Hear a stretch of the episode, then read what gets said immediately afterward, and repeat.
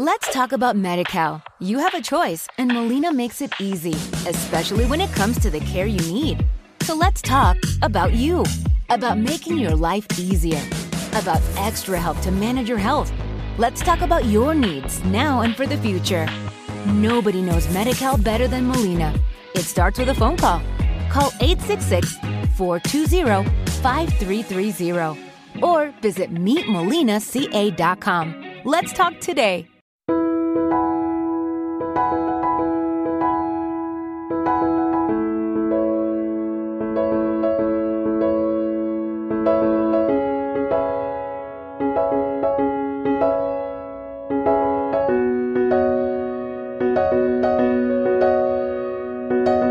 Verdad es que tenía pensado hablaros sobre todo el lío que en prensa se estaba formando en relación con esa nueva nota que el Banco de España había incluido en las tablas, en las que advertía de que no se podía comparar la TAE pues, con el contenido de estas tablas.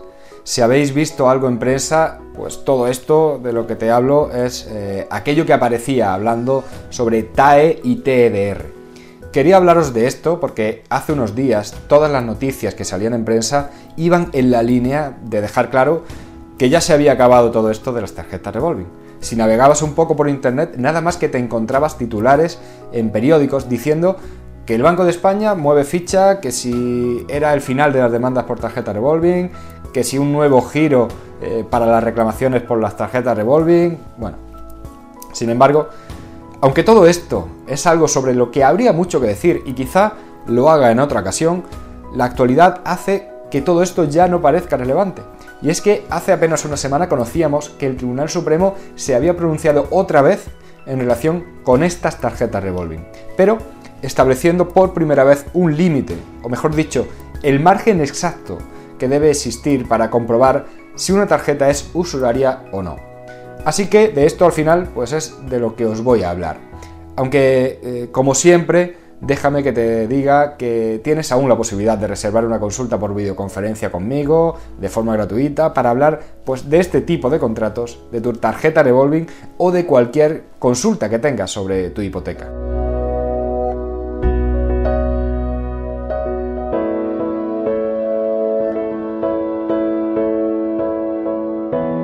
Bueno, antes de empezar te voy a decir quién soy. Soy Javier Fuentes y soy abogado y fundador del despacho que le pone el nombre a este canal, Iuris Firma Abogados. Bueno, pues como te decía al comienzo, aunque mi intención es hablar de TAE, de TDR, eh, bueno, era la de hablar de TAE de TDR, siglas que no sé si conocerás, pero que han aparecido en prensa en las últimas semanas en multitud de ocasiones y bueno, siempre para intentar dar miedo a los consumidores en este tipo de reclamaciones. En, bueno, en noticias que se encargaban de poner de manifiesto que ya era el fin de las reclamaciones por tarjeta revolving, pero bueno, aunque realmente algo debía decir de esto, va a ser por hablarte de la última sentencia que se conoce dictada por el Tribunal Supremo sobre este tipo de tarjetas. Hasta ahora hemos conocido varias sentencias que se han dictado por parte del Tribunal Supremo sobre este producto financiero, estas tarjetas de crédito tan comercializadas y también tan peligrosas para los bolsillos de quienes la contrataban. Se trata de las ya famosas tarjetas revolving. Principalmente son dos las sentencias que supusieron un antes y un después en este tipo de productos. Una sentencia de noviembre de 2015 en la que ya se valoraba la usura de este tipo de tarjetas y una segunda sentencia de marzo de 2020 en la que se ahondaba más eh, en toda esta cuestión y se aclaraban algunas dudas que podían existir, dudas sobre todo generadas por algo parecido a lo que ha ocurrido sobre estos índices TAE y TEDR. En definitiva, esa, en esa primera sentencia del año 2015, lo que se decía es que estábamos ante contratos que, podían, que se podían incluir en la modalidad de créditos al consumo, de forma que para ver si la tarjeta que tenemos delante, la que estamos analizando, es usuraria, teníamos que comparar la TAE de esta tarjeta con los valores, con los intereses que se establecían en los contratos de crédito al consumo. Para eso, pues nos íbamos a la página del Banco de España y buscábamos a qué tipo de interés estaban dando de media los contratos de crédito al consumo en el año y el mes en el que se contrataba la tarjeta de crédito que estemos analizando. Tras esta primera sentencia y el aluvión de demandas que se empezaron a meter en los juzgados pidiendo la nulidad de miles de tarjetas de crédito, pues lo primero que hicieron los bancos fue presionar para que el Banco de España publicara de forma diferenciada los valores de las tarjetas revolving. ¿Por qué? Pues porque hasta ese momento los valores de las tarjetas revolving eran uno más de todos los créditos al consumo. Pero claro, el resto de los productos de esta categoría de los créditos al consumo, como préstamos personales, por ejemplo, tenían unos intereses mucho más bajos, por lo que la media con la que se tenían que comparar estas tarjetas era muy inferior. Esto hacía que comparásemos una tarjeta que rondaba valores de, bueno, entre el 20 y el 27%, con los créditos al consumo que tenían unos valores en torno al 10%. Y por eso, prácticamente ninguna tarjeta se salvaría al compararlo con esos valores. De esta forma, pues bueno, ya consiguieron que la sentencia de 2020 nos dijera que si existían datos oficiales sobre la categoría de tarjeta revolving de forma más específica, pues ya tendríamos que comparar la TAE de nuestra tarjeta no con la media de los créditos al consumo, sino con la media de eh, las tarjetas revolving, que evidentemente era muy superior y que ya aparecía como una categoría propia e independiente. Esto pues le daba muchas alas a la banca, porque había conseguido que muchos contratos de este tipo dejaran de ser usurarios, o que por lo menos muchos juzgados no anulasen muchas tarjetas de crédito. Eh, bueno, sin embargo, esa sentencia de 2020 daba una de cal y otra de arena, porque aunque decía que se tendría que comparar con los tipos de interés a que se daban, eh, ya no los créditos al consumo en general, sino este tipo de tarjeta revolving en concreto, por otro lado también decía que como este tipo de contratos se habían establecido en unos valores muy superiores, pues el margen para entender que una tarjeta es usuraria, es decir, en cuanto se debe superar el valor medio para entender que un contrato es usurario, tendría que ser mucho más pequeño. No es lo mismo, claro, comparar una tarjeta que tiene el 26% de tipo de interés con los créditos al consumo, donde sabemos que se engloban muchos contratos variados y que suelen estar al 8 o al 9% de interés, que eh, comparar ese 26% con contratos que se establecen en un tipo de interés muy superior, en torno al 19 o al 20%. Evidentemente, lo que nos dice el Tribunal Supremo es que cuanto mayor sea el tipo de interés medio, pues mucho menos margen puede haber para que entendamos que un contrato en particular pueda ser usurario. Esta solución eh, tampoco convencía a la banca, porque aunque habían conseguido que se compararan este tipo de tarjetas con unos valores muy superiores al desglosar el Banco de España ya pues los valores de la tarjeta revolving de los valores generales de los créditos al consumo, seguían declarándose usurarias este tipo de tarjetas en un número muy elevado. Por eso, el siguiente punto de presión de la banca ha sido el de conseguir que el Banco de España nos diga que los valores que han puesto en sus tablas no se pueden comparar con los que el Tribunal Supremo nos decía, que era la TAE del contrato. Y el motivo era porque en los valores del Banco de España eh, tomaban eh, para establecer esta media, pues los contratos eh, sin incluir las comisiones que sí se incluyen en el cálculo de la TAE. Esto en definitiva, ¿qué quiere decir? Pues que los valores que nos da el Banco de España estarían, podríamos decir que rebajados. Y así la banca pues defendía que no se podían comparar entre ellos, porque no se podía comparar la TAE con los valores que nos da el Banco de España, que son pues rebajados, esos famosos TEDR. Bueno, pues ya pues al final se ha hablado de todo esto, de la TAE eh, y la TEDR, pero la cuestión está en que ahora hemos conocido una nueva sentencia del Tribunal Supremo en la que, como viene siendo habitual últimamente, y lamentablemente, se vuelve a dar un palo a los consumidores. Y por tanto, se vuelve a pasar la mano por el lomo a la banca. Aunque también tengo que decir que no tanto como a las entidades financieras les gustaría. En esta sentencia ya se habla de esta distinción que os contaba, la TAE y la TEDR. Aunque para decirnos que esta diferencia no va a ser determinante a la hora de analizar si existe usura o no, porque el requisito para que haya usura está en que el interés de la tarjeta sea notablemente superior al normal, de forma que ya se está exigiendo que haya una diferencia abultada. Por eso, la diferencia mínima que puede haber eh, por el hecho de que la TDR no incluye todas las comisiones no va a ser fundamental. Otra de las cosas que nos dice eh, es en relación con los valores que se deben tomar cuando hablamos de tarjetas contratadas antes de 2010.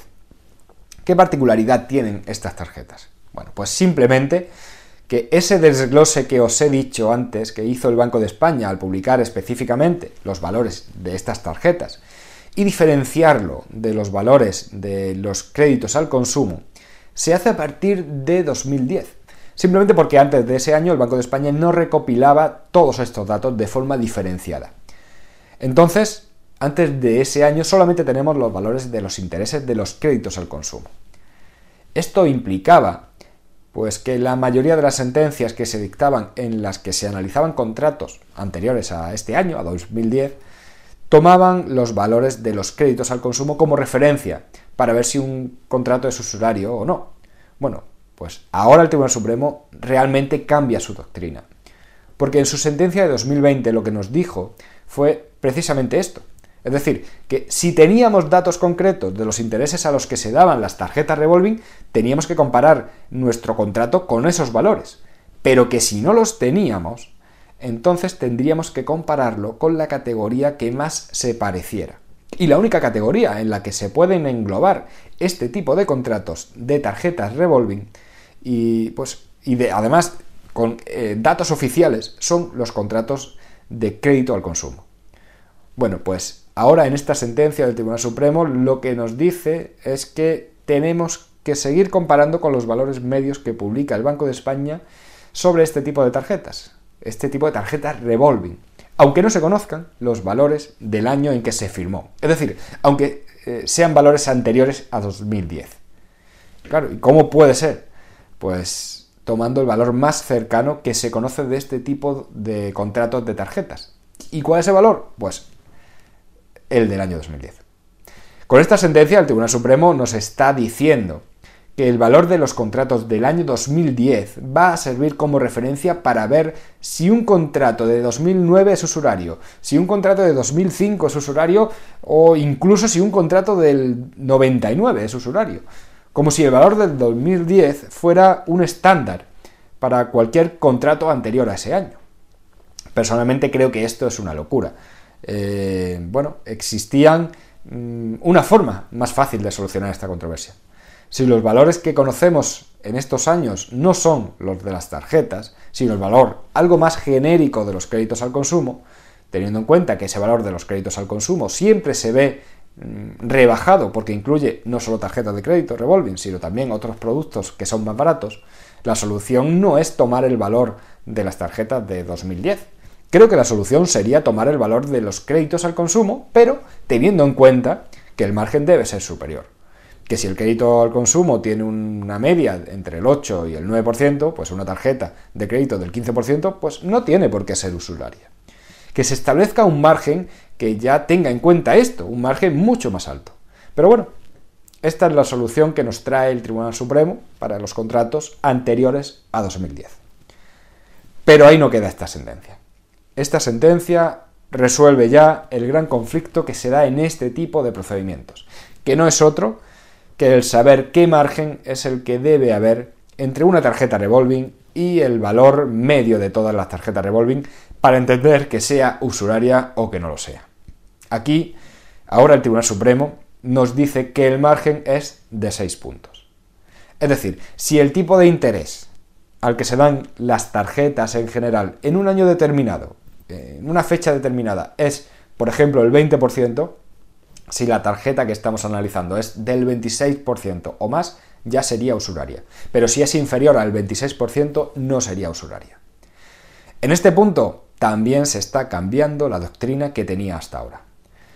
Porque el Supremo nos dijo que cuanto mayor sea el tipo de interés que se usa como referencia, más pequeño debe ser el margen para que un contrato sea usurario. En cambio, ahora no se establece un margen pues eh, que varíe en función de, de, lo alto que sea el interés de referencia o no. Se establece un margen estándar de 6 puntos. Y ese margen va a servir tanto si el tipo medio es del 15% o del 16% como si es del 20 o del 21. Algo que, repito, va en contra de la anterior doctrina. Pero bueno, la justificación que nos da el Supremo es que se hace necesario establecer un criterio objetivo eh, ya que estamos ante miles de pleitos iniciados sobre este tipo de tarjetas. Y por tanto, que hay que dar un criterio que sirva de forma genérica para todos estos procedimientos. Personalmente hay bastantes cosas de esta sentencia que no me gustan, pero también tengo que deciros que con este margen eh, que se ha establecido son muchísimas las tarjetas que se van a anular por ser usurarias.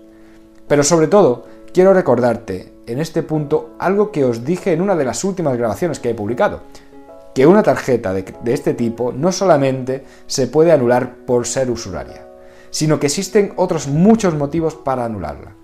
Uno de ellos sería la falta de transparencia, aunque este tampoco sería el único. Bueno, dicho esto, me voy a despedir de vosotros pidiéndoos que si te ha gustado marques un me gusta, compartas esta grabación e incluso si no lo has hecho aún, te suscribas para seguir recibiendo todas las novedades que publique. Y también te voy a pedir que dejes un comentario, bueno, el comentario que quieras, incluso dándome tu opinión sobre todas estas noticias que están saliendo últimamente respecto de este tipo de contratos. Y finalmente te recuerdo cómo te puedes poner en contacto conmigo, bien a través del correo electrónico info.iurisfirma.es o por medio del, formulario que puedes encontrar en la web del despacho iurisfirma.es. Un abrazo